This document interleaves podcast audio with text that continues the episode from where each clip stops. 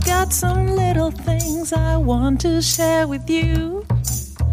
It's not an option, so you'll have to hear my point of view. I'm not proud of that. Olá e bem-vindos ao Falar Criativo. O meu nome é Rui Branco e este é o podcast sobre criatividade e as pessoas transformam as ideias em alto valor. A convidada desta semana é esta senhora que está a cantar, é a Marta Ogum. Um, eu cheguei até à Marta uh, através do Filipe Ferreira, porque o Filipe, quando partilhou o episódio dele no Facebook, a Marta comentou e eu, nem é tarde nem é cedo, vou já convidá-la. Ela disse que sim, combinámos e num corredor do CCB arranjámos maneira de fazer a entrevista. Eh, Há algum ruído que se percebe de- das pessoas a passarem, mas eh, dá perfeitamente para perceber o conteúdo da entrevista que é bastante interessante. Até já.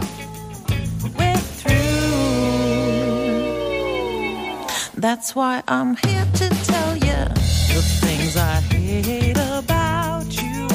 Drive me mad. Olá Marta. Olá. Obrigado por esta oportunidade. A minha primeira pergunta era eh, se na tua infância a criatividade estava presente, se havia artistas na família, eh, hábitos culturais, familiares engenhocas, alguma coisa desse género.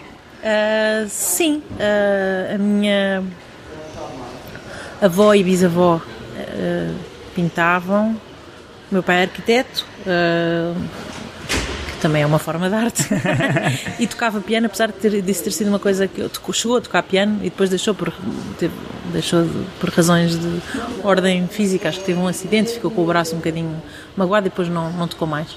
Mas isso foi uma coisa que ele me disse há relativamente pouco tempo, já muito depois de eu cantar profissionalmente. Ah, e eu própria fiz o meu percurso inicial de escola e vá lá académica até determinada altura, até a adolescência, a pensar que ia pintar, que ia fazer belas artes e que era o meu caminho na- natural, seria explorar esse lado. Sempre desenhei, tive aulas de pintura, mas depois a vida trocou umas voltas e, e acabei por vir, vir parar à música bastante mais tarde. Eh, Mas eh, houve inseguranças nessas escolhas, por exemplo? Quer dizer, imagina a pessoa ter que escolher só aos. Já não me lembro se é aos 14 É, anos que a pessoa tem que escolher uma área. Eu fui para arte e design no nono ano.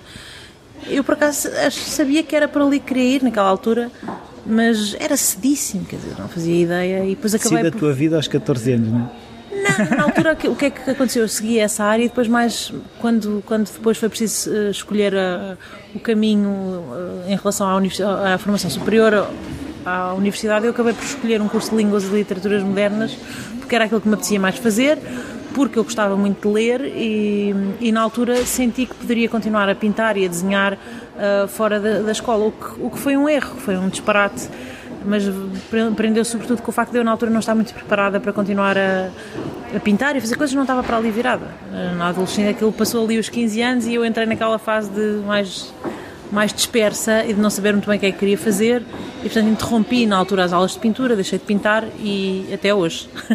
Continuo a desenhar todos os dias, estou sempre a fazer bonecos, mas, mas hoje em dia penso que, que teria sido bom poder eh, eu perceber que fazia toda a diferença ter ido estudar, ter ido ter aulas regularmente, uh, ter feito do desenho ou da pintura uma atividade diária que eu pudesse desenvolver, porque basicamente eu hoje, se calhar aos 11 anos eu desenhava muito bem e agora desenho normalmente, ou seja, eu desenho não houve uma evolução, eu desenho exatamente da mesma, forma, forma. que desenhava com 12 ou 13 anos, é igual.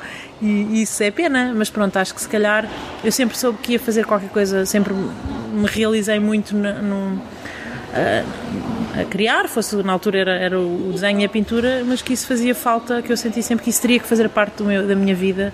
Ah, fui sempre procurando a expressão artística de outras formas, até ter encontrado a música. Sim. Então, e, e- e esse curso de Línguas e Literaturas Modernas, como é que foi isso? Foi.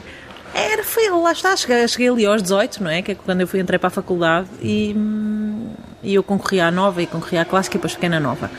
Ah, e foi, era aquilo que me apetecia fazer. Eu não fazia ideia nessa altura do que é que queria fazer profissionalmente e, portanto, pensei: se vou ter 4 anos a estudar, mais vale estudar qualquer coisa que goste. E, e a leitura foi sempre também um- uma paixão, estava sempre a ler e, portanto. No fundo, pareceu-me basicamente Umas o férias a caminho. ler. Umas férias a ler, é verdade, é verdade. E, e eu gostei imenso de fazer o curso, mas eu não fazia, na altura, não fazia tensões de nem de dar aulas, nem. não fazia ideia. Basicamente foi isso. Mas já tinhas ligação à música nessa altura? Eu comecei nessa altura, fui à procura, queria cantar, cantava aquelas coisas, cantava informalmente em casa e, e tinha algum, e tinha amigos ligados à música e percebi que, que teria alguma facilidade, que não era surda, que, que era afinada e, e, era uma coisa que me dava imenso prazer e depois conheci, encontrei uma amiga da escola primária que, que, era professora de música, que estava a estudar e que me sugeriu que eu entrasse para um coro uh, amador.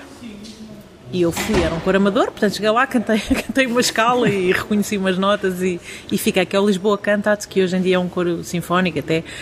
E, e foi a minha experiência, a primeira experiência uh, se quiseres, de musical de uma forma mais estruturada. Ou seja, eu comecei a, a ter ensaios duas vezes por semana, a cantar com outras vozes. Uh, a, a, foi a minha melhor aprendizagem de treino auditivo. Habituei-me a ouvir as vozes todas, a, a afinar, tive, passei a ter alguma preparação focal, porque nós fazíamos aquecimento, portanto foi a minha primeira abordagem mais estruturada à voz, foi, foi, foi nesse, nesses anos que estive no coro e foi uma experiência super importante. Mas quando tu acabaste o curso, por exemplo, uh, não houve aquela pressão de agora vais trabalhar? E fui. E, e foste fazer o quê? fui dar aulas de inglês, fui dar formação de inglês uh, a motoristas da Barraqueiro.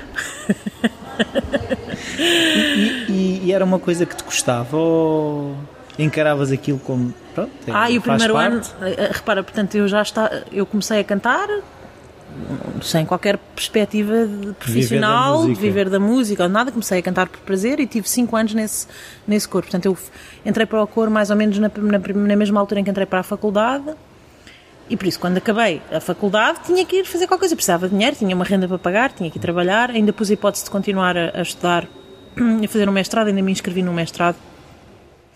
E depois, basicamente, não, não estava muito para ali virada. E aquilo parecia-me. O meio académico, na altura, parecia-me de facto uma coisa muito desligada da vida real. E, às vezes ainda me parece. Uh, e, e a perspectiva de continuar. Para já eu não podia financeiramente, eu precisava de. Mas podia ter concorrido a uma bolsa ou qualquer Sim. coisa.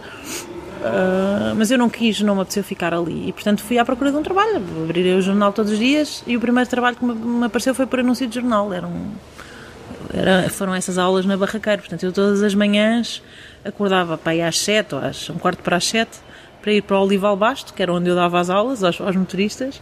Isto durou uns meses e em simultâneo estava a fazer um curso de formação de formadores. Portanto, este primeiro, esta primeira abordagem ao trabalho foi um bocadinho deprimente pois. porque era uma violência. tudo aquilo era.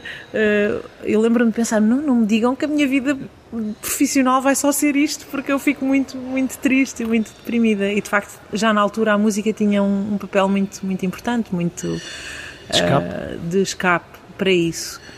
Mas basicamente eram as minhas circunstâncias, eu tinha que viver com elas e eu aprendi imenso. Todas essas, todas essas experiências me trouxeram uh, coisas uh, sobre as minhas limitações, sobre as minhas melhores ou piores capacidades em alguns domínios e, e, por isso comecei por aí. Depois ainda dei aulas na Casa Pia também, fui substituir uma professora na Casa Pia, fui Relações Públicas na Associação Industrial Portuense, fiz assim uma série de coisas desgarradas durante aquele, aqueles primeiros anos de trabalho, no fundo sim. à procura de, sim, sim, de qualquer de um coisa, caminho. de um caminho. E a música sempre em paralelo a acontecer mas tu nunca, nunca, nunca havia, não havia aquela coisa, se calhar devia apostar na música, ou já havia? É, não se punha dessa forma, ou seja, eu estava num coro a cantar e, e, e aquilo tinha um ou seja, eu era com, com grande prazer que eu ia para os ensaios, gostava muito de preparar o repertório, uh, toda essa aprendizagem era fonte de uma grande realização pessoal, mas na altura demorou, foi tudo muito gradual, demorou imenso tempo até eu achar que queria mesmo fazer aquilo. Portanto, eu não nasci a querer ser cantora, não era daquelas miúdas que estava sempre a dizer que queria ser qualquer coisa, uh, e por isso a música foi se entranhando, foi entrando pela minha vida e, e foi ficando. Mas não tinhas pressa? É, é... Não, pressa tenho agora, na altura. mas, mas como também percebi, a pressa não leva a lado nenhum. A pessoa, de facto, o melhor é ter como motivação de facto fazer, as fazer aquilo que gosta e com convicção e com prazer para conseguir eh, fazer coisas. E de facto olhando para trás se calhar foi sempre esse o meu a minha foi sempre esse o meu fio condutor e eu não posso apesar de tudo não me posso queixar porque isso trouxe os seus frutos. Agora lentamente foi um processo muito gradual esse envolvimento com a música de passar da experiência coral depois para a experiência com o jazz que uma coisa levou à outra, porque eu tinha amigos uh, que estavam a cantar, que, que, estavam a aprender música que estavam também no coro no, no Lisboa Cantat e que, e que, alguns tinham amigos na escola de jazz do Hot Club e, e um dia nós marcámos, houve a hipótese de fazer um concerto informal de verão, aquela coisa ao pé da piscina com os amigos, com uma série de músicos, músicos de jazz que estavam a estudar, eu e mais duas cantoras que vinham do clássico e fizemos um concerto horrendo, embaraçoso, em que eu tive o tempo todo a olhar para o chão, uh, a cantar e a olhar, entre, encontrei ali um, um, ponto entre o público e o fim do palco, onde olhava, ninguém. que não era ninguém, e a transpirar e a sofrer, mas ao mesmo tempo eu gostei imenso de, de, da experiência de preparação disso, de preparação de repertório, e aí fizemos temas do cancioneiro norte-americano, fizemos canções do jazz, e eu gostei imenso de, de preparar isso, e aí sim como aquilo foram alguns, apesar de ser um, um, concerto perfeitamente amador, envolveu algumas semanas de preparação e um trabalho mais intenso. Essa coisa de fazer música com os outros, de repente, uh, com outros instrumentos, não, é? não eram só, já só as vozes, era combinar uma série de coisas. E eu, de repente, aquilo bateu-me. Fiquei, mas eu quero fazer isto mais, eu quero fazer isto todos os dias. Como é que eu faço para fazer isto todos os dias? Então, isso é quase uma epifania. Eu não, eu não chamaria epifania porque, no fundo, isto já vinha num seguimento de, de um envolvimento grande com, com, com a música, com... Mas eu querer fazer isso todos os dias, se calhar, só naquele momento é que Sim, tu... eu acho que a seguir àquele concerto em que eu, de facto, sofri horrores, mas eu lembro-me de chegar ao fim do concerto e pensar assim, que horror, eu, custou, isto custou-me imenso. Quer custou sofrer mais, é? Quero sofrer mais, exatamente. Mas eu quero mais, eu quero, quero aprender mais, quero que raio o que é isto do jazz, que é isto, onde é que vem estas. Eram coisas que eu já conhecia, não é? As canções, para mim até essa parte foi relativamente fácil. Mas depois, através de outros temas, porque não eram só canções, e, e, e havia, e tocámos blues e tocámos outras músicas, e eu percebi que havia ali toda uma, uma linguagem que eu podia explorar.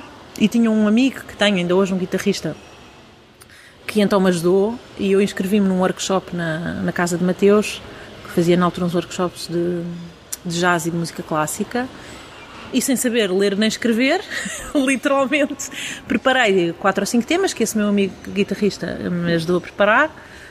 Lembro-me que algumas coisas que me custaram imenso a aprender, porque ritmicamente, porque aquilo era tudo, algumas coisas eram novas, para além do, das canções havia outras coisas que eram, que eram novas e portanto eu aprendi aquilo e fui um bocado sem saber o que é que ia encontrar, um bocadinho a achar que de certeza que iria muito aquém das pessoas que, que dos outros que já lá Dos estavam. outros que já lá estavam, não é? Já que eu não tinha formação nenhuma a não ser a prática.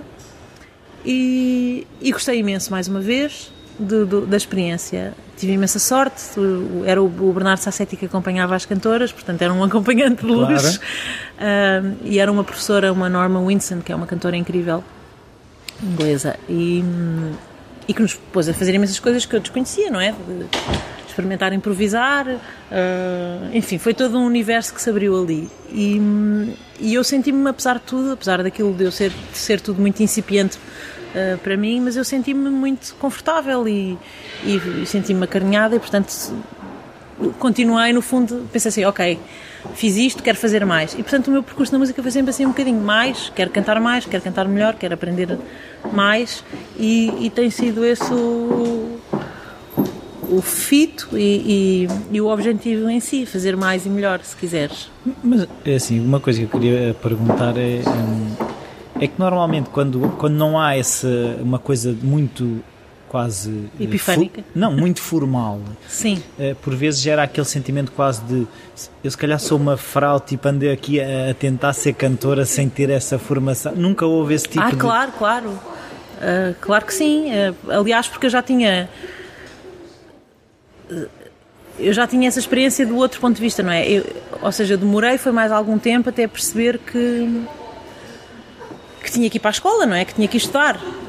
Tinhas que criar as bases, não é? Sim, tinha que ir aprender mais de perto com outros músicos, tinha que ir, porque depois fui procurando essa aprendizagem com professores, não é? Na altura, com o tempo que tinha e com os recursos que tinha, fui, fui tendo aulas, comecei a procurar ter aulas privadas com professores na área do jazz.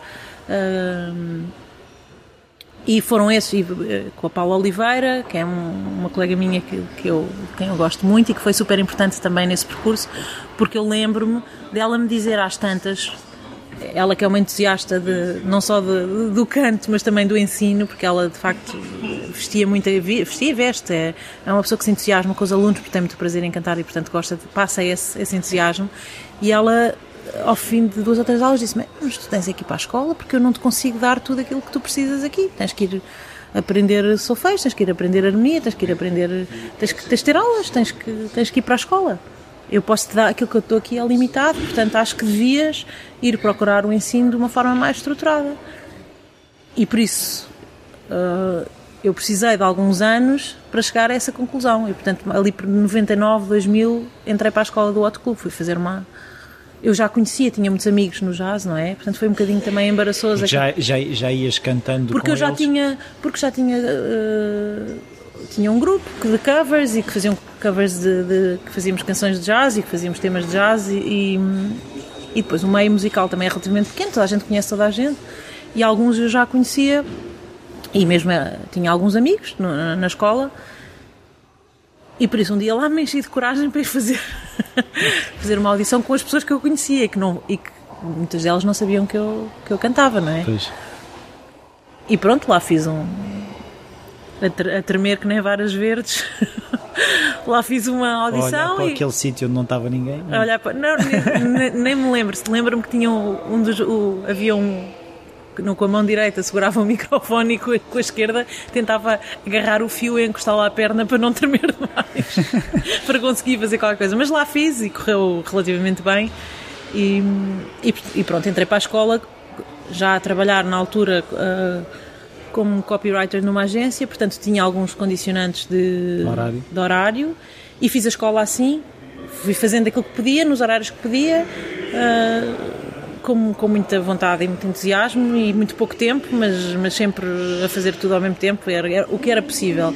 Mas essa experiência na escola foi super importante, porque depois foi na escola, no fundo, que, que eu comecei a sistematizar um bocadinho o que é que queria fazer, que tive um incentivo de, de- de alguns professores e, de- e que conheci os músicos com quem toco hoje, que depois também foram, se quiseres, são o meu grupo, não é? Eu toco com eles até hoje, já passaram 10 anos, mais um bocadinho. ah, e, e, e depois foi a partir daí que eu comecei a, constru- a construir uma identidade musical, a, a fazer um percurso, não é? E a perceberes em que é que te sentias mais confortável Sim, ou sim. mais do que Sim, se calhar, sim, aquilo em que tu gostavas de cantar, é isso? Sim, isso, isso ainda. isso- quer dizer, é, é isso, é um processo muito gradual, não é? Eu de repente. ah, Estamos em 2014 ainda, não é? É. Estou sempre um bocadinho a achar que estamos um bocadinho à frente. E eu lembro-me, eu gravei o primeiro disco com, com eles em 2004, o disco só saiu em 2005, mas gravei em 2004. E foi um disco de standards, foi um disco muito clássico, era o que eu queria fazer, era o que eu estava capaz de fazer na altura, mas era o que eu queria realmente fazer. Eu adorava aquelas canções, comecei por tocar com o Filipe Melo, pianista e meu amigo. Ele chegou a ser meu professor na escola. Mas depois acabámos de ser, às tantas já éramos, a relação de, de amizade Era superior à era superior, por- porque isso queria dizer o quê? Que depois às tantas estávamos já mais a pensar no que é que queríamos fazer de, de repertório nos concertos do que propriamente aquilo que eu tinha que aprender nas aulas. Ah, mas, portanto, aí, esse primeiro disco, não é? Porque é- eu precisei de sentir alguma. tive al- algum incentivo, não é? De- de- não só das pessoas que tocavam comigo, mas de, e das pessoas com, com quem eu aprendi na escola para fazer dar aquele primeiro passo, que vale o que vale, não é? O, se calhar aquele não era o primeiro passo, foi um dos, dos passos, mas de gravar esse primeiro disco, lembro-me de, de- já na altura pensar, "Ai, mas agora porque é que não fazes os teus temas, ou porque é que não fazes um disco de. porque é que vais fazer canções jazz? Porque é aquilo que eu quero fazer agora. Eu estou lá capaz, agora na altura, em 2004, sabia lá o que é que eu queria escrever ou o que é que queria compor. Não estava nem aí, não é? E portanto, isso ma- mais uma vez o facto de eu também ter este, esta evolução lenta, não é? Lenta. De... Eu sempre percebi que queria fazer as coisas, fiz de forma clara, mas demorei sempre um bocadinho até chegar àquele. Houve sempre uns turning points. Mas nunca, nunca, nunca tens pressa nessas. Tenho imensa pressa, tive sempre imensa pressa. pressa. A música obrigou-me hum, a controlar esse, essa pressa natural, a perceber que essa pressa não. não É ainda estou a- contraproducente. é contraproducente. Ainda estou a, perce- a perceber isso hoje. Tenho imensa pressa. Ainda hoje estive a exercer pressão porque quero que as coisas aconteçam mais rapidamente em relação ao, ao disco novo que está aí em, em- em preparação. mas não vale a pena, às vezes a vida de facto não nos permite eh, acelerar e há que viver com isso, aprender com isso. E, e eu esbracejei muitas vezes e continuo a esbracejar em determinados momentos em que as coisas não estão a correr tão depressa como eu gostaria. E ajudou a teres, uh, vá lá, essa relação de amizade com determinados músicos mais experientes, para, um bocado para acalmar essas ah, dúvidas normais, sim, eu. Sim, Ah, claro, eu aprendi imenso com esta banda, não é? O, o facto de eu cresci imenso musicalmente com eles. São tudo. É? Quando fui tocar o Felipe era mais, mais próximo de mim, até em termos de, de etários, mas o Bernardo Moreira e o André Sousa Machado eram gigantes com quem eu ia tocar. Portanto, aquilo para mim gravar com eles era. era... Calma, é normal as coisas não serem depressa. E... Sim, quer dizer, mas depois no fundo eu, eu, eu não tinha esta sensação de, de distanciamento em relação às pessoas. O que acontece é que trabalhar com pessoas que já fazem isto há muito tempo dá muita segurança e é verdade, são pessoas com quem eu falo quando tenho questões existenciais em relação à música e outras, mas que me ajudam a, que me ajudaram em determinados pontos a, a, ter mais calma ou, acelerar algumas coisas ou tomar algumas decisões que se prendem depois com coisas que não são diretamente da música, mas que são ligadas ao meio musical, decisões de, de agentes, carreiras, exatamente, coisas. coisas ou seja, eu também sou de, de falar e de procurar ajuda nos amigos e nos outros, mas acho que eu escolhi trabalhar com uma banda regularmente não por acaso, porque eu acho que isso traz muitos frutos em termos musicais. Ter um som de grupo, ter um,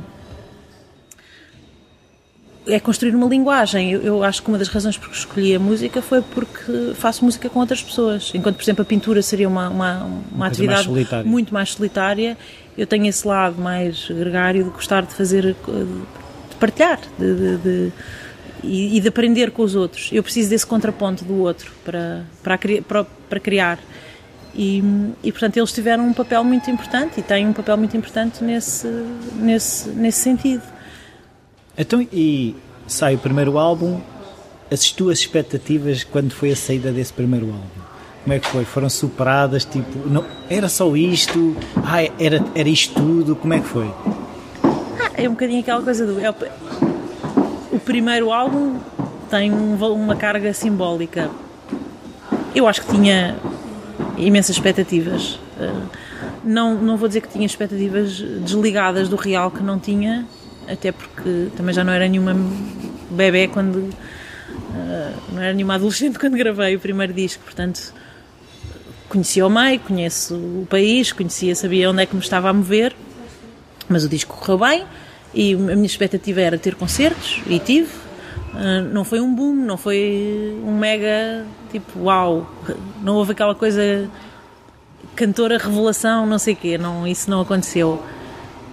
Mas isso também não era muito, na verdade, não era muito importante. Sim, mas deixou as sementes para quereres fazer mais ou tiveste que parar um bocadinho? Não, não, percebi que é, depois aquilo está acabado, a pessoa fica ali um tempo com aquilo a cozinhar, não é? A ouvir e depois nunca mais quero, durante um período, não quero ouvir mais nada, quero só que aquilo siga o seu curso, que aquilo, e depois é a parte de fazer, rodar aquele repertório ao vivo, que já estava, na verdade, eu gravei coisas que já, algumas que já, já estava a tocar em concerto que aquilo no fundo tenha, tenha a sua vida normal, que ganhe algumas coisas por, por, pelo registro ao vivo, ganhe segurança, ganhe. foi perceber que isso, que isso trazia muitas coisas à música, que a impaciência lá está mais uma vez e o querer fazer coisas novas às vezes também era um bocadinho contraproducente e depois perceber que ao fim de X tempo, que eu não sei dizer exatamente qual é, se calhar é um ano, pode ser um bocadinho menos, a pessoa começa imediatamente a pensar no que é que vai fazer a seguir.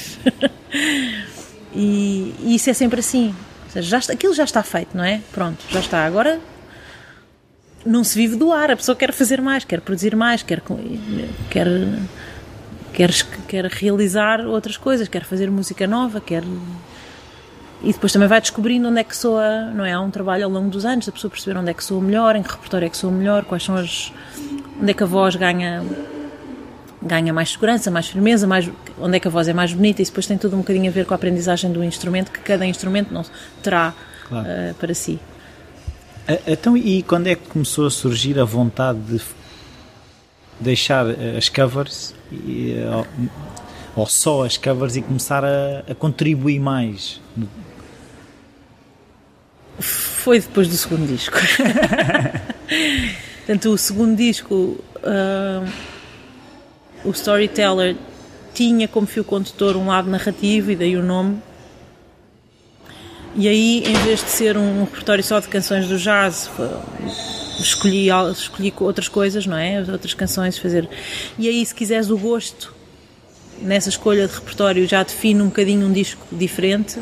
O próprio trabalho de arranjos e, eh, e de direção musical do Felipe Melo, aí também teve também esse segundo disco é, se quiseres, é uma, é uma linguagem um bocadinho mais moderna, estilisticamente. Uh, e, e o facto de eu começar a perceber que, que andava ali no território de. quer dizer, não só das canções, que eu acabei por, por ir muito por aí, mas o facto de, de haver algumas coisas que me atraíam, esse lado mais narrativo, fez-me começar a pensar em escrever as minhas próprias letras. E algumas coisas, eu já tinha, já tinha algumas coisas na gaveta que não tinham nenhuma música em mente, mas tinha as escrito.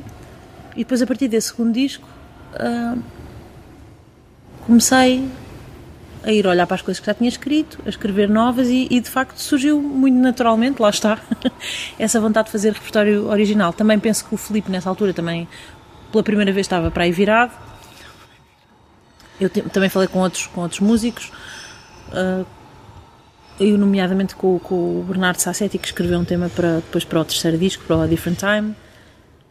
E portanto eu andava um bocadinho à procura de alguma. De, de, tinha, tinha letras, comecei a escrever, não é? Tinha letras e depois queria que alguém musicasse aquelas letras.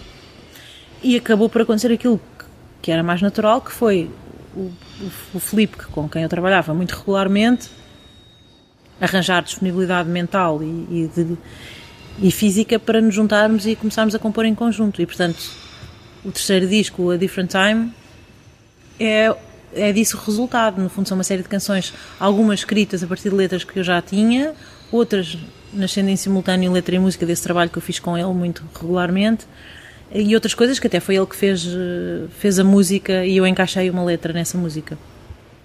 E foi um processo muito longo, uh, e sofrido de alguma forma, porque era, era essa estreia, não é? Nesse processo. Com, aí sim, se quiseres, o facto da pessoa estar, estar a interpretar as suas próprias coisas, estar a escrever, estar a, tem uma carga de. Mais exposição também. De maior exposição. Não lhe vou chamar responsabilidade, porque responsabilidade tens em tudo, não é? Aquilo que fazes é fazer, fazer Sim, o melhor mas se calhar possível. Senti, sentiste um bocado mais despida à frente das pessoas, não sei. Sim, mas por um lado também me ajudou o facto de eu ser capaz de, quer dizer, de repente estar a fazer uma coisa que, que, que era minha. a criticar a letra que era tua, não é? Se, se houvesse essa sim. crítica, não é? Se sim, calhar é por aí. Por um lado, sim, pode-te parecer um risco maior, mas por outro lado também é uma maior segurança porque a pessoa faz as suas coisas de forma diferente.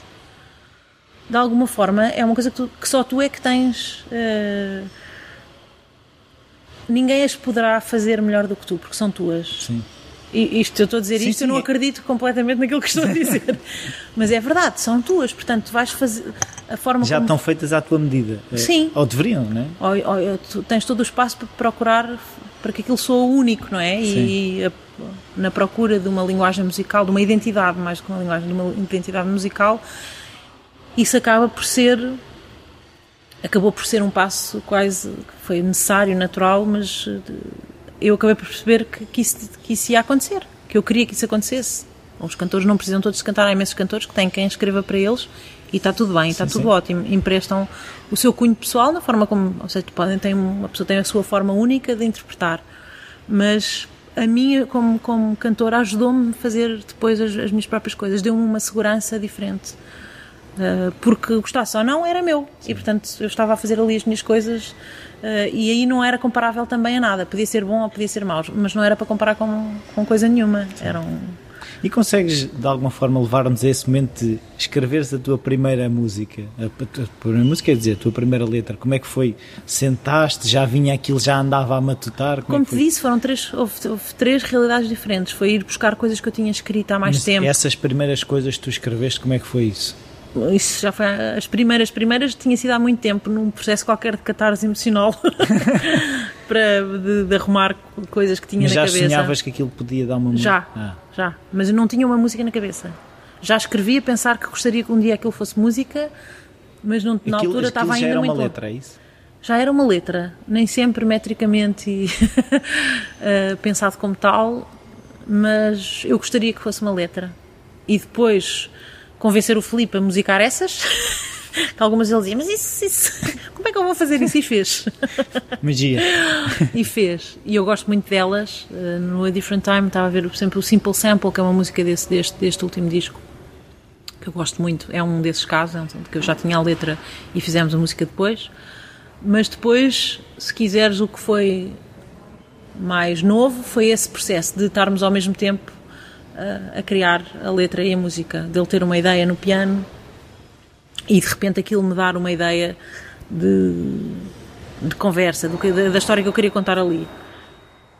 E se calhar é difícil a pessoa dizer o que é que eu gosto mais, mas algumas das canções mais bem conseguidas do A Different Time eu acho que são, são essas, são as em que, em que nasceu ao mesmo tempo a música e a letra. É mais simbiótica, é isso? Sim, será talvez mais simbiótico, sim. Uh, mas sentes que uh, tem, uh, tem menos de ti? não, não, não, não. Não, tem não. mais? Não tem mais, é diferente, é um processo diferente. Mas. E são coisas demoradas, ou seja, esse processo é demorado ou vocês. É muito irregular. Ah. Podes fazer uma canção de repente e depois podes andar três semanas com a mesma canção e não conseguires descalçar aquela bota. E pões pressão sobre o número de canções? Ou como, é que, como é que é esse processo de escrita? Uh, temos que fazer 10, temos que fazer 12. Mais ou menos, temos que fazer, sabemos que, que, temos que fazer entre, sei lá, 9 e 13, ou eu não gosto de números pares, portanto, para mim podem ser 9, podem ser 11, não podem ser 10. Quando eu Nem até 12. acho que o Storyteller até tem 10, não tenho a certeza. Uh, mas isso é uma, uma, uma graça, é uma superstição, se quiseres. Não há um número, há um tempo de música para um disco que não deve ser inferior a 45 minutos, mas não hoje em dia, não, quer dizer, não existe uma obrigatoriedade. Acho que a pessoa sabe quando chegou ao número de canções e quando sente que o disco está composto, porque uma coisa é estar a escrever as canções e depois é dar um é arrumar aquilo tudo, não é? Num, dar um alinhamento ao disco, aquilo a gente de repente até pode ter achar que tem tudo e, e sentir que falta ali qualquer falta um tema, falta qualquer coisa. Ou, mas vocês tinham estabelecido, por exemplo, um prazo de lançamento ou de Mais fechar ou menos. Disco? Eu vou estabelecendo uns prazos que vão sendo, que vão sendo adiados consecutivamente. Sim, havia, no primeiro disco não havia prazo, era, quer dizer, a partir do momento em que está pronto, já sabemos que vamos fazer estes temas, estão ensaiados, já têm os arranjos feitos, pronto, foi marcar uma, uma data. Depois, eh, no caso do, deste último, dos originais, do primeiro disco de originais, eu tinha alguma pressão. Uh, estava à espera da, da minha filha e, portanto, o disco foi escrito durante esse período de gestação, quer musical, quer, quer da filha. E, então eram gêmeos eu, quase. É verdade, é verdade. Não, eu sabia que quando fosse ter a criança que a minha vida ia sofrer numa revolução e eu queria era gravar. Era, sim, eu queria gravar antes. E portanto eu marquei um prazo de gravação antes. As coisas, na verdade, não estavam completamente uh, prontas, portanto houve muita pressão e depois, e depois eh, tive que o adiar porque hum, fiquei doente, apanhei uma gripe ou uma coisa qualquer, fiquei absolutamente afónica, fui para estúdio e não saía um som, fiquei tristíssima e como se a vida fosse acabar. E depois a minha médica puxou umas orelhas e disse que o bebê não estava a crescer o suficiente e que eu tinha que estar quieta. Ui. E eu tive que me render às evidências, que era toda aquela pressa. Não servia de nada. não servia de nada e eu tinha que parar um bocadinho. Porque andei em concertos e a escrever e todas as noites a ensaiar e a juntar-me e tal, e estava perfeitamente com aquela opção que aquilo tinha que acontecer, tinha que acontecer, e depois não aconteceu. e portanto tive que esperar, lá está, mais não sei quantos meses até, já com a criança cá fora e já com, com uns meses. mais estabilizada, não é? Com a vida um bocadinho mais organizada, já dormindo muito menos, mas, mas tive que esperar uns meses até conseguir ir para estúdio. E depois as coisas aconteceram como, como tinham que acontecer. Mais tempo, com mais tempo dizer-te que se foi pior, pior ou melhor, foi aquilo que foi possível fazer. E, e eu penso que se calhar se tivesse sido antes, eu não, de facto as coisas não estavam preparadas. Às vezes as coisas precisam de mais tempo do que a gente gostaria. Sim. E tudo assim, há uma coisa que ainda não consegui perceber, eh, perceber é se, se a música uh, uh, continuava nesse percurso todo a ser paralela com o copywriting ou não? Sim, durante. Sim, sim, sim, sim. Sim. Tinhas que ir gerindo tudo sim, isso. Sim, sim. E não, não, ou seja, o copywriting implica criatividade. Não sentias que fosse buscar à fonte? Acho, acho que se eu tivesse um trabalho que não fosse criativo, não é o caso, não é? escrever, ter ideias. De alguma, forma, de alguma forma, as coisas acabam por, por se influenciar, acabo por. Acabei por conseguir tirar Espremer. tirar de, um- de uma coisa para a outra, ou seja, não, não, não ser uma limitação, não ser em termos de tempo, não é? Ou seja, gestão, de tempo, gestão de horário e disponibilidade, isso tudo, de facto, é mais difícil tendo outra, outra atividade em paralelo. Mas eram um bocadinho as, as minhas circunstâncias, não é? Eh, ter, eu comecei a cantar, já tinha Já já, já tinha essa profissão e que me permitiu também, entre outras coisas, só fazer aquilo que eu queria na música, aquilo que eu gostava. Uma certa independência até, não é? Sim, uma certa não, uma grande independência, uma Sim. grande independência, até porque eu paguei os meus próprios discos, não, não totalmente, mas grande parte das coisas, eu e eu, e como muitos músicos fazem, agora, ah, ah, muitas vezes sou eu própria que tenho que, a maior parte das vezes, que, que pagar estúdio, pagar aos músicos, pagar, fazer a coisa acontecer até ela chegar às editoras, porque as editoras hoje em dia, a não ser que tenham uma garantia de, de grande retorno, não fazem esse investimento e fazem-no cada vez menos. E portanto, hoje em dia, o músico, o músico de jazz ou outro, mas então o de jazz sem. Funciona, funciona, funcionamos todos assim. Tem que ser, tem que fazer, tem que ter todas essas valências, não é? Tem que se preocupar com uma série de coisas têm a ver muito mais com o lado de produção do que com o lado musical. E isso é um bocadinho incontornável. Uh, para além de que hoje em dia tu também tens o poder de gerir eh, com, a- com a- com as redes sociais e com, com a internet e com todas as coisas, com essa dimensão toda online, de gerir a tua Quase a uma forma. agência de notícias. Cada pessoa tem uma agência de notícias Sim. que dispara conteúdos. dispara conteúdos à sua. quando, como, como acha que deve ser, não é? Desse ponto de vista, eu acho que são tempos de facto muito exigentes para o músico. Então qual a vantagem das editoras? Hoje em dia, pergunto eu. Ah, Uma editora garante uma distribuição, pode, pode, pode, pode garantir a edição pode, e quando garante a edição, ou o licen, chama-lhe licenciamento, ou depende se comprar ou não o master. Se não comprar o master, faz um contrato contigo, faz um licenciamento por um determinado período de tempo, eles promovem o teu trabalho, põem o disco, produzem o disco fisicamente, põem o disco nas, na Nas lojas. não é? Sim, basicamente. basicamente. Hum, e fazem toda essa parte que tu não tens forma de condições ou tempo para, para, para gerir. Isso tudo tem um custo, não é? Sim. E em troca, tu pagas, eles ficam com uma percentagem e hoje em dia ficam muitas vezes com uma percentagem até dos teus direitos de autor. Às vezes há contratos que implicam cedência Cedência. de alguns direitos, sim. Portanto, é todo um mundo de. Então, e os iTunes eh, já, ou seja, já são uma boa fonte de rendimento, ainda é psicológico. Ah, depende daquilo de do artista que tu fores e do, do- da quantidade de ouvintes que moveres. O- é- não tens um retorno, quer dizer, eu, por exemplo, o retorno que tenho é pequeno. Não- acho que hoje em dia o maior retorno que tu tens financeiro do teu dos trabalho é dos concertos. E é fácil ter concertos de jazz em Portugal? Fácil. Fácil, Há um seja, circuito de. Quer dizer, tu tens um país to- todo com uma rede de auditórios brutal, não é? com boas salas e. Mas agora tens menos dinheiro, não é? E portanto, hoje em dia os. mu- nó- tens, tens menos trabalho, tens menos trabalho, tens que ir. Os músicos se calhar fazem mais concertos, ganhando mais, aumentaram. Os que estão a trabalhar, não é? Aumentaram o número de concertos, mas ganham muito menos do que ganhavam há 5 anos atrás. Por concerto, é isso? Sim. Tiveram que. Se calhar. O modelo de negócio mudou, foi isso? Acho que está tudo numa, numa lógica de sobrevivência, não é? A não ser há algumas pessoas que têm de facto muito bom trabalho e trabalho fora de Portugal.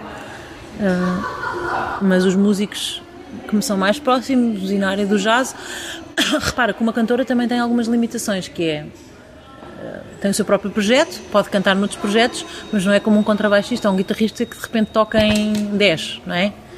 E portanto tem trabalho desses 10 concertos. É, é sideman neste grupo, naquele, naquele, naquele, naquele. Isso, tudo isso dá um bolo. E portanto, se calhar tens imensa gente a fazer que não se pode dar ao luxo de escolher. eh, olha, hoje não me apetece. eh, de repente tens um, um gig de bar todas as semanas. Tens que fazer aquele gig, não é? E mais três ou quatro para conseguires fazer o mesmo dinheiro que fazias há, há cinco anos atrás. Então agora eh, uma coisa um bocadinho diferente, mas tem a ver que é como é que tu fazes a gestão dos teus dias, eh, eh, ensaiar, eh, escrever, tratar das filhas, como é que como é que é um dia normal ou não há dias normais para ti? Há uma a rotina dos, dos miúdos é um bocadinho incontornável. Quando alguma coisa não está bem ali, tens que atender, não é? Claro. E de resto é um dia de cada vez. é a única coisa que te posso dizer. Mas não É- tentas estruturar o que é que vais fazer na semana? ou- Sim, sim, tento para já marcar. Os ensaios têm que ser marcados com alguma antecedência e depois muitas vezes são sujeitos a, a várias remarcações. Agora estou a tentar marcar, tinha estúdio marcado agora para este mês e, e as coisas estão atrasadas um bocadinho com o disco, portanto vou ter que remarcar. Agora tenho que. Estamos a, preparar com o Filipe o disco novo, as canções novas, os arranjos das canções novas. Estou à espera, estou um bocadinho dependente do trabalho dele, estou a tentar marcar ensaios com o quinteto para podermos preparar a base das coisas e depois, como o disco vai ter arranjos ah, para cordas e para sopros, vou ter que conseguir não só gerir os ensaios com, com esse pessoal extra, se quiseres, como tentar ter que estruturar a gravação para conseguir fazer tudo. E, portanto, aí tenho que tomar decisões. Se gravo primeiro o quinteto e depois gravo as cordas e os sopros, se gravamos todos ao mesmo tempo, onde é que gravamos, em que alturas. É bastante caótico, mas, mas basicamente, lá está, para não sucumbir nem à ansiedade nem à pressa, é um dia de cada vez. Mas, mas tu não tentas, ou seja, tu, tu queres lançar o disco, certo? Sim, e tenho está prazos. Tudo, claro, é isso. Já está tudo escrito. Sim, praticamente. Os arranjos estão a ser, estão a ser eh, escritos. Então agora é uma, é, é uma fase quase só de execução, é isso? Não, agora tem, que- tem que ter tudo, temos, temos que ensaiar para aquilo para quando formos para. Não vamos ensaiar para o estúdio, não é? Idealmente as Sim. coisas têm que estar preparadas. E encontrar com todos, que é outra dificuldade, datas compatíveis, porque eu toco com músicos que, to- que tocam com muita gente, não é? E portanto Sim. conseguir juntar em três ou quatro dias aquelas pessoas Tem como é que fazes isso? Google Calendars ou. muitos telefonemas, muitos mails, muitos SMS, muito marca desmarca, muito, muito sofrimento e depois lá acaba por acontecer. Ainda hoje estava a falar com o Mário Delgado, o guitarrista, e ele dizia: Não te preocupes, vai correr mal. então pronto, uma pessoa descansa logo. Exatamente, quando ele diz vai correr mal, ele diz, às vezes também diz antes dos concertos, eu fico muito contente. Porque, A expectativa está tão em baixo, não é? não, mas porque é a forma dele dizer que vai correr bem, mas. Claro. Eh, a gente quer é que não corra mesmo mal, não é? Mas, mas também já sei, por experiência própria, ao fim de- deste tempo todo, que as coisas acabam por acontecer. De uma forma ou outra acabam por acontecer. Eu tenho é eu que gerir Não dá para forçar, não é? o meu próprio. Portanto, é o meu próprio grupo, tem que ser eu, não há forma de ser outra pessoa a gerir isso. É- esses horários, essas como as, as datas, as horas e as disponibilidades tem que ser eu a gerir. É, é um bocadinho, tem que ser. Até, até aí como é que é a gestão, por exemplo, de quando o álbum sair, normalmente fazes turnê, certo? Normalmente. Depois tenho uma pessoa a trabalhar a parte dos concertos, Sim. a tentar arranjar concertos em função da, da data. Tenho um concerto marcado para lançamento do disco no final de janeiro, no Olga Cadaval, e hum, portanto isso é um deadline, é um prazo. Portanto tenho que ter o disco pronto até ao final do ano. Mas há, ou seja, mas há uma certa expectativa até de, vá lá, das salas de espetáculos ou dos promotores em esperar que tu tenhas o álbum para, para ir lá. A é partir que do momento em que, em que não é uma. Quer dizer, é óbvio que é bom teres o disco para mandar. Se não tens, eh, há todo um trabalho. que As pessoas conhecem o meu trabalho, ou, ou não, não é? Se não conhecem, passam a conhecer. Tu podes mostrar o que está para trás e dizer ah, que eu vou ter um disco novo, que vai sair naquela altura e, portanto, programar em função dessa data para ter salas de espetáculo para quando o disco sair. E, portanto, tens que ter alguém, isso aí eu tenho, tenho uma pessoa que me faz esse, esse trabalho. Sim. Até aí como é que é, por exemplo, eh, uma mãe eh, dar concertos, deitar-se tarde? Como é que isso funciona em termos de gestão familiar? Funciona com a ajuda do pai. e, e todas as ajudas que houver. eh, Funciona com, alguma, com algum planeamento, com boa vontade. Eh, Sei lá, por exemplo, quando o meu filho tinha dois meses, eu dei uns concertos na Gulbenkian e estava. E, e teve que ser, aquelas coisas de bebê é muito pequenino. Se, se tivesse sido a primeira, eu acho que, tinha, que não tinha conseguido. Mas como era o segundo, Já outro caldo? já outra, outra. Então tem que se fazer, é como todos os músicos, as, as, as mulheres não deixam de fazer música por terem filhos, não é? Claro, claro, e têm, claro, têm que se organizar com mais trabalho. mais trabalho, mais, menos, menos horas de sono, mais cansaço. Uh, mas isto também é uma. É, sobretudo esta fase em que os miúdos são pequenos, é mais, é mais pesado. Sim. Mas depois também isso há de passar. Transformar-se noutra coisa, claro, Claro. com outros desafios, mas. uh, mas é a pessoa fazer com a sua própria realidade aquilo que pode. Então e tu tentas estimular neles de alguma forma a música? Já te passa pela cabeça pô-los numa escola de música ou não? Sim, passa-me pela cabeça, mas eu sou um bocadinho avessa à, àquela coisa de impor ou de pôr os meninos já na barriga a ouvirem violino. música e o. Não, eu acho que é ótimo, acho, aliás, porque eu não tive e gostava que eles tivessem essa oportunidade. Tive outras coisas, tive outras oportunidades artísticas, se quiseres, mas não na música. E eu gostava que eles tivessem, para já, porque eu acho que eles são os dois naturalmente musicais. Eu acho que as crianças geralmente são musicais e depois vão perdendo isso ao longo da vida. Gostava de estimular isso, até porque vejo que eles gostam. E gostam de, como, como todas as crianças, gostam de cantar, trautear, dançar. E gostava que eles tivessem alguma, algum contacto muito, muito, com muito espaço e muita. e por escolha. Quando são muito pequeninos não estão a escolher, não é? Mas que isso fosse uma coisa que fizesse parte da vida deles para que eles no futuro pudessem ou não querer fazer qualquer coisa dentro da música, seja como for, mesmo que não, não queiram, é sempre uma mais-valia do ponto de vista da aprendizagem. A música tem muitas. Mas és seletiva, por exemplo, naquilo que os expões? Não, seja, não, não, não, não. Eles podem ouvir o que quiserem. Sim, sim, sim. Eu não isso acho que faz um bocadinho de confusão esse condicionamento. Ah, só ouvem música clássica, só não, ouvem não, jazz? não. Ou... Não sei, eu Proíbes acho... de ouvir música pimba? Não, acho que aí é um bocadinho como a leitura. Acho que a pessoa deve. Quer dizer, adequado para a idade, no, caso Claro. da leitura, não é? Mas mesmo isso, acho que ter, ter exposição e contacto com muitas coisas permite construir um gosto. É claro que tu podes adequar, não é? Não, não lhes vou. E, e eles serão sempre um bocadinho condicionados por aquilo que eu gosto de ouvir, não é? Ou serão sempre como eu em casa ouvia os discos dos meus pais e a música que os meus pais gostavam de ouvir. Sim, mas depois ouvem na escola o ICO te pega e tu não podes fazer é, nada. Não, não, mas eu nem quero fazer nada, eu não quero condicionar isso. Eu acho que os miúdos têm a sua. As suas, as suas, as suas, o, seu, o seu gosto e a sua, são pessoas, não é? Mesmo pessoa, que sejam pessoas pequeninas e, portanto, vão construir eles o seu, o seu processo de seleção e, e de gosto. E eu não gosto muito de interferir. Gostaria de interferir o menos possível. Menos possível. Eu acho que se pode interferir cirurgicamente. Se isso for pedido, muitas vezes, quando eles são um bocadinho mais crescidos, se for pedido. Agora, dizer-lhes o que é que eles devem ouvir, ou. Não, acho que é expô-los a muita coisa, dar-lhes muita coisa a ouvir, ouvirem muita coisa, muita coisa boa, de preferência, não é? Eu vou escolher coisas que gosto. Agora, não vou querer que eles não ouçam determinado tipo de coisa. Não, ouçam lá o que quiserem, depois ah, façam o que quiserem. Até aí eh, é, é daquelas coisas. Se um deles decidisse seguir a música, era uma coisa que. Ou seja, no fundo é se tu achas que a vida de música é difícil ou não, e, e se, desta, e se querias que um filho passasse por isso ou não. Ah, eu acho que basicamente acho que é um luxo, quer dizer, é mesmo uma coisa, um privilégio a pessoa poder fazer aquilo que gosta. E, e os meus pais deram-me isso, deram-me essa hipótese, não é? Deram, nunca me condicionaram, vai para aqui, vai para ali, escolhe isto, isto é melhor. E também Tens tive um a sorte. futuro, não sei o quê. Sim, mas também, não é? Não tinha, não tinha nenhuma espada pendente, apesar de quando comecei a minha vida profissional eu precisava de ganhar dinheiro, não tinha esse backup parental. Mas na infância não estava preocupada, tive essa sorte, não é? Porque é uma sorte. Não tinha pais que tivessem dificuldades, que não passei fome, não tive acesso à educação, tive acesso a uma série de coisas que me permitiram ter essa escolha, não é? A escolha de fazer aquilo que, que gosto e de ter essa, essa confiança. Não sei se com os meus filhos vai ser sempre assim, não faço ideia, mas acho que nunca me pareceu fazer muito sentido e, sobretudo no mundo que tu tens agora, que, é que está em, em- nem sabes para onde é que isto vai mudar, não é?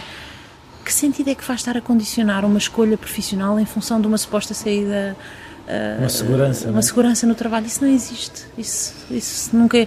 Eu, já- eu nunca senti que existisse, apesar de na altura em que estive a, fazer a faculdade, eu acho que ainda havia um bocadinho essa ideia do emprego e eu nunca tive Saídas isso. profissionais, não é? Eles precisam de, acho que, quer dizer, o que é que tu podes dar a uma criança? Segurança em si, pró- em si própria, fazer aquilo que gosta, dar-lhe dar dizes, expô-la ferramentas expô-la às coisas. expô-la às coisas e dar-lhe autonomia para que depois, quando chegar à altura de tomar decisões por si, ela seja capaz de, de o fazer com algo, com capacidade, não é? Com, E isso de facto fazes desde pequenino, mas estar-lhes a dizer, façam, acho que tenho imenso gosto, se eles decidirem fazer música, fico toda contente. Se tocarem algum instrumento que me possa acompanhar, ficava toda contente.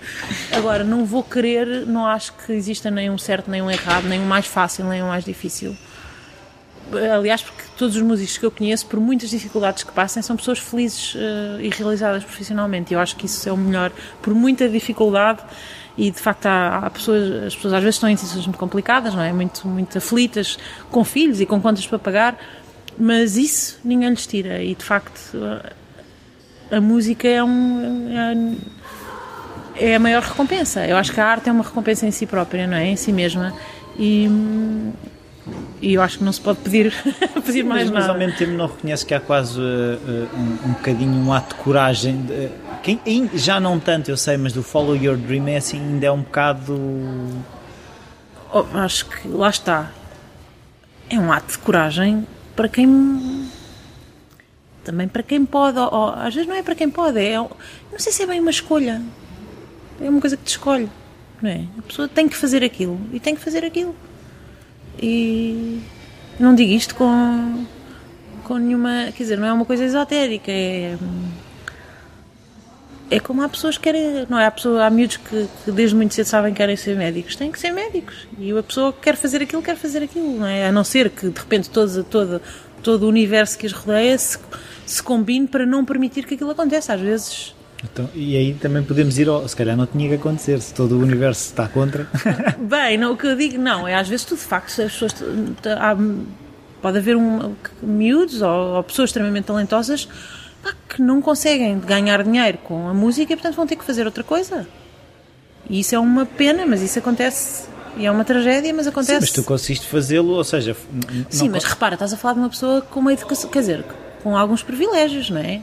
Aquilo que eu estava a dizer. Então, se, se, estás numa família de classe média que te permitiu, que te deu acesso à música, que, que, te deu acesso a uma educação minimamente estruturada, que te ajudou, que te deu livros a ler, que te levou ao cinema, que te fez... Isto não é toda a gente que tem isto, e portanto claro. eu não posso ter a ilusão de achar que alguém que, que cresceu numa casa menos privilegiada desse ponto de vista, com acesso a menos coisas e com menos Uh, os meus pais não tinham muito dinheiro, mas não, ninguém passava nem fome nem não faltava nada, não é? Isso em si é um espaço de conforto para tu poderes fazer outro tipo de escolhas. Há pessoas que nunca tiveram esse espaço e mesmo assim fizeram escolhas muito difíceis. Sim, sim. Portanto, eu acho que não é uma bitola para isso. Acho que tem a ver também com a personalidade de cada um e com a capacidade de, cada um e com a capacidade de sonhar de cada um. E, e aí as pessoas são diferentes. Há alguma coisa que tu consideres importante que nós não tínhamos falado? Não. Se calhar há. Também falámos de muita coisa, mas acho que não há assim nada que me ocorra em relação. Acho que é isso. Acho que se calhar eu sou uma pessoa otimista e eu acredito, ou seja, eu, eu acho de facto que por um lado tive essa sorte que, que estávamos a falar de ter alguma boa, boa base de partida, nem tudo foram facilidades, sim, sim. não é? Falámos de um lado se calhar mais, mais alegre ou mais, mais realizado mas eu acredito muito nessa capacidade que cada um tem de fazer eh, a sua própria vida com muitas com, com, às vezes com muitos muitos empurrões e muitas coisas que mas eu acredito nisso mas é um que... bocado encontrar esse sítio que nos dá essa alegria como sim. a música te dá sim, mas acho que falámos disso não é falámos sim, dessa, sim, desse lado mais positivo mas é isso. Uh, e hoje até estou num dia bom. então ficamos a aguardar o, o teu álbum. Sim, Muito obrigado. Obrigada, um obrigada a eles.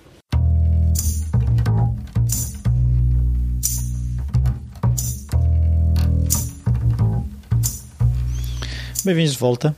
Uh, este contrabaixo uh, a dar o ritmo. Uh, eu acho que até eu próprio estou com um tom mais, mais baixo. Estou mais. a música influencia, por acaso já reparei isso, mas isso não, agora não interessa muito. Eu, eu, devia estar aqui. Há pessoas que dizem, já vai chegar ao episódio 50, grande festa. É uma festa realmente chegar ao episódio 50 eu estabeleci para mim mesmo tinha que fazer um ano de falar criativo pelo menos. Uh, outro dia, em conversa com uma futura convidada, uh, sinto que vou, vou continuar para além do ano uh, de falar criativo. Tem sido uma experiência que eu tenho gostado. e quero continuar. se calhar irão haver algumas alterações, mas eu vou guardar isso para o episódio em que em que fizer um ano de falar criativo quando fizer 52 semanas de publicar episódios. Que em princípio não será o episódio 52 uma vez que eu publiquei dois episódios no mesmo dia. É, por isso será o episódio 53 ou 54 nesse ano de falar criativo vou refletir um bocadinho o que é que foi e o que é que não foi. Um, mas agora gostaria de pedir uh, as vossas avaliações e as vossas críticas no iTunes, que ajudam bastante. Uh, para, para chegar a mais pessoas, não me ajudam financeiramente, que eu não, não estou a ganhar dinheiro nenhum com isto. Não que me importasse, mas não é isso o principal. Um, partilhem para chegar a mais pessoas se, se acham que isto aqui é uma coisa interessante, partilhem, seja Facebook, Twitter, boca a boca, por e-mail, o que quiserem. Um, e eu estou mesmo a gostar desta música. Acho que vou falar com a Marta se ela se importa que isto agora durante uns tempos seja a música, o genérico do Falar Criativo. Uh, vou ver. Uh, Deem-me a vossa opinião se querem manter outra música ou esta. O e-mail rui.falarcreativo.com está sempre disponível. Uh, para o que vocês quiserem, sugestões de convidados, uh, alguma coisa que, que vocês achem que pode ser melhorada, uh, estou aberto às vossas sugestões. Então, esta semana é tudo. Vou-vos deixar com uma coisa mais interessante que é o resto da música. por isso, até para a semana.